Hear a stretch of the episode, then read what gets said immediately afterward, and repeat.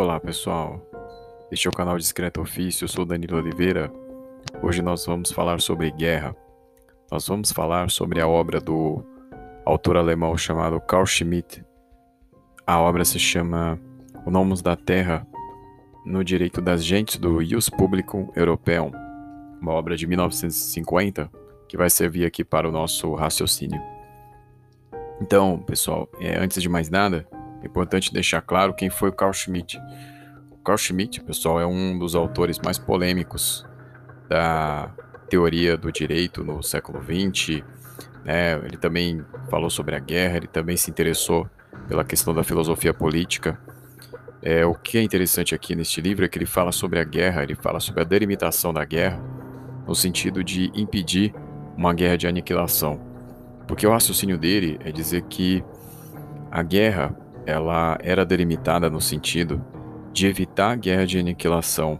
Né? Então, os juristas europeus, né, ao longo da Idade Moderna até o início da Idade Contemporânea, na verdade até o começo do século XX, né, que já um pouco avançado aí na Idade Contemporânea, vão se preocupar com essa delimitação da guerra.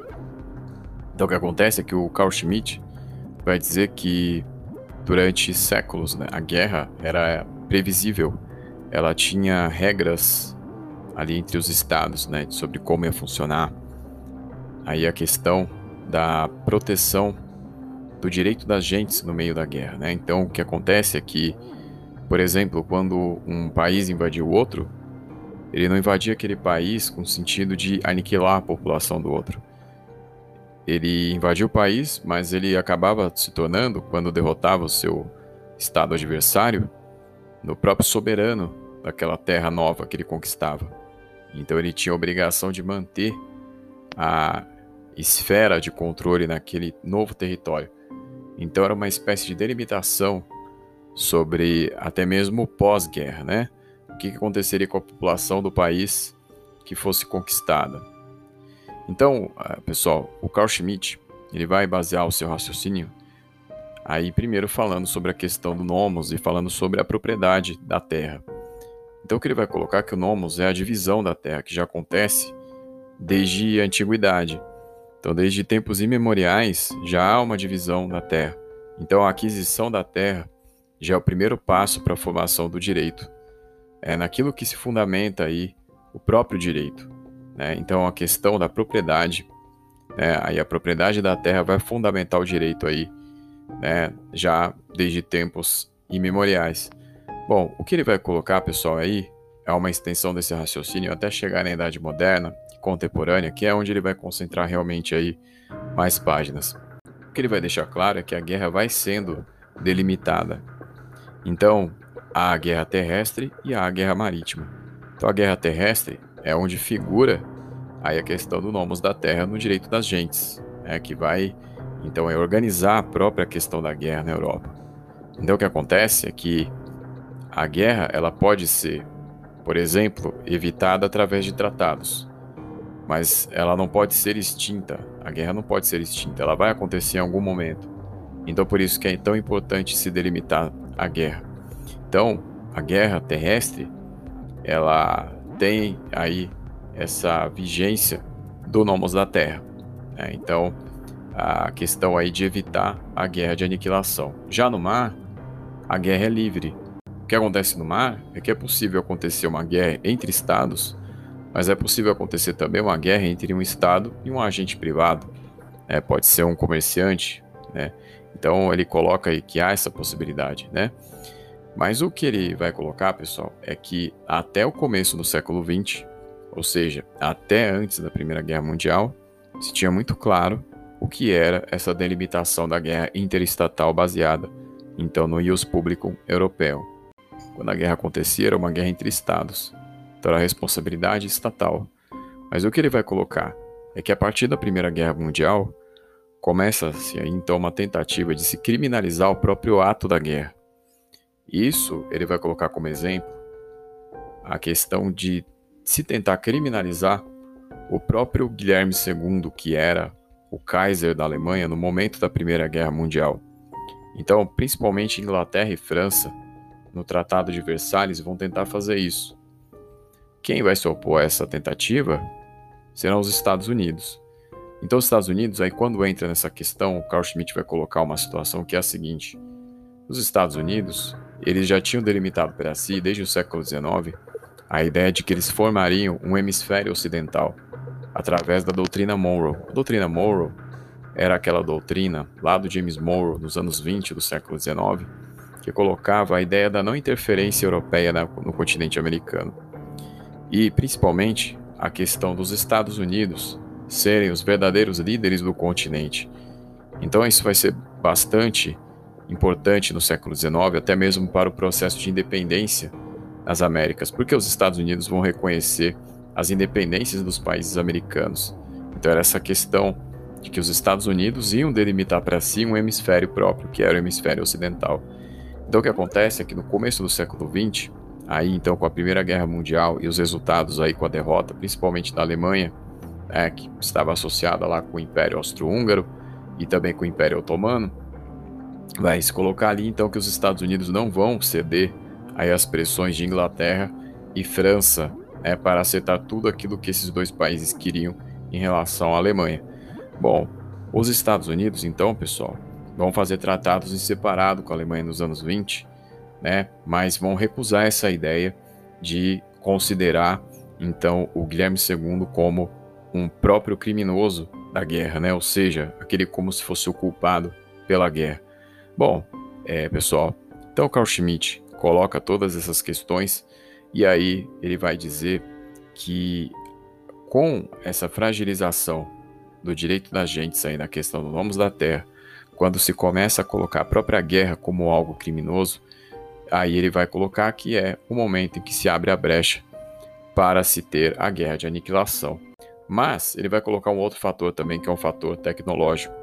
Então ele vai colocar, pessoal, a entrada da guerra aérea, que ele vai colocar como um fator importantíssimo para aí cada vez mais possibilitar essa guerra de aniquilação.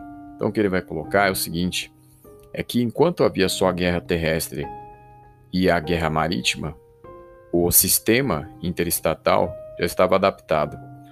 Mas quando se coloca a guerra aérea, todas as disposições ali que valiam para a guerra terrestre e a guerra marítima ficavam confusas quando se pensava na guerra aérea. Por quê? Um avião podia bombardear, podia atacar tanto um alvo terrestre, ou seja, um alvo da guerra terrestre, quanto um alvo marítimo. Então não há um espaço específico ao qual se encaixa aí a aeronáutica, porque ela vai ter então uma delimitação que é dela mesma, vai causar uma modificação em como se faz a guerra. E aí, pessoal, é muito mais fácil de se ter a guerra de aniquilação com a força aérea. Não há mais possibilidade de se enquadrar a guerra aí na questão do direito das gentes, ou seja, como as gentes vão ser tratadas no momento da guerra, agora com a guerra aérea. Porque a guerra aérea, ela foge aí essa delimitação do nomos da terra, né? Ou seja, essa delimitação da guerra, como era pensada aí na questão do direito da guerra interestatal. Então, é, pessoal, Carl ele aborda todas essas questões, mas um fato curioso é que o Carl Schmitt escreve isso em 1950 e há momentos no livro em que ele fala da questão dos tratados, por exemplo, né? porque os tratados eles são importantes para que haja ali uma previsibilidade, né, de até que ponto um estado pode atacar o outro ou não. Isso é uma ideia que fica aí subjacente. Então, é, esses tratados, essas assinaturas entre países são importantes para se ter uma própria regra a respeito ali do que pode acontecer ou não nas guerras. Bom, o que é interessante é que a Alemanha, em 1941, invadiu a União Soviética, justamente quebrando um tratado entre esses dois países. E é algo que não é mencionado pelo Carl Schmitt. O Carl Schmitt, que foi um membro do Partido Nazista. Então, a, todo esse raciocínio da guerra de aniquilação se encaixa perfeitamente naquilo que o próprio país do Carl Schmitt fez na Segunda Guerra Mundial, que, ou seja, quebrou aí um tratado. e realizou a guerra de aniquilação contra a União Soviética. É porque a Alemanha não entrou na União Soviética simplesmente para ocupar o país e exercer uma nova soberania. Ela entrou para aniquilar. Isso é um dado curioso aí do livro do Carl Schmitt, ele não menciona essa questão. É, o livro é de 1950, ou seja, cinco anos depois do término da Segunda Guerra Mundial, né, que ele veio aí ser publicado. Então, pessoal, é, essas aí são algumas questões que eu queria colocar tá, sobre este livro. Vale muito a pena a leitura dele. É, ele, aqui, isso aqui foi um simples resumo. Né? No livro vocês vão poder encontrar um detalhamento muito maior, mas é importante, né? Porque nesses tempos que nós estamos vivendo, porque as guerras não deixaram de acontecer, né? Uma das coisas que se pensava depois da, do fim da União Soviética, fim do mundo bipolar, muitos acreditaram que os Estados Unidos sozinhos conseguiriam exercer um poder ali de controle, né, sobre essa questão, mas foi algo ilusório, porque mesmo já nos anos 90, os Estados Unidos fizeram mais de 40 intervenções militares pelo mundo, né? E, e as guerras continuaram acontecendo, né? Nos anos 2000, nos anos 2010, né? a guerra da Síria foi o maior exemplo disso, né? A guerra da Líbia né? também foi outro exemplo importante. E hoje é, existe um grande risco aí, não se sabe quando pode acontecer, né? Também ninguém sabe, pode ser que não aconteça, mas há um grande risco de uma guerra futura entre Estados Unidos e China. Né? Então, a, quando nós pensamos nessas questões, né, e quando aparece um livro como esse do Carl Schmitt, onde se fala da guerra de aniquilação, né, de como se evitar a guerra de aniquilação, de como se tentou evitar aí através do direito à guerra de aniquilação, né, uh, de como essa tentativa foi frustrada no século XX. Né, então é importante entendermos, né, porque se pensamos, por exemplo, em povos que muitas vezes numa guerra né, civis são mortos com invasões de um país sobre o outro, né, sem ter uma proteção. Então esse raciocínio do Carl Schmitt aí se torna interessante de se compreender.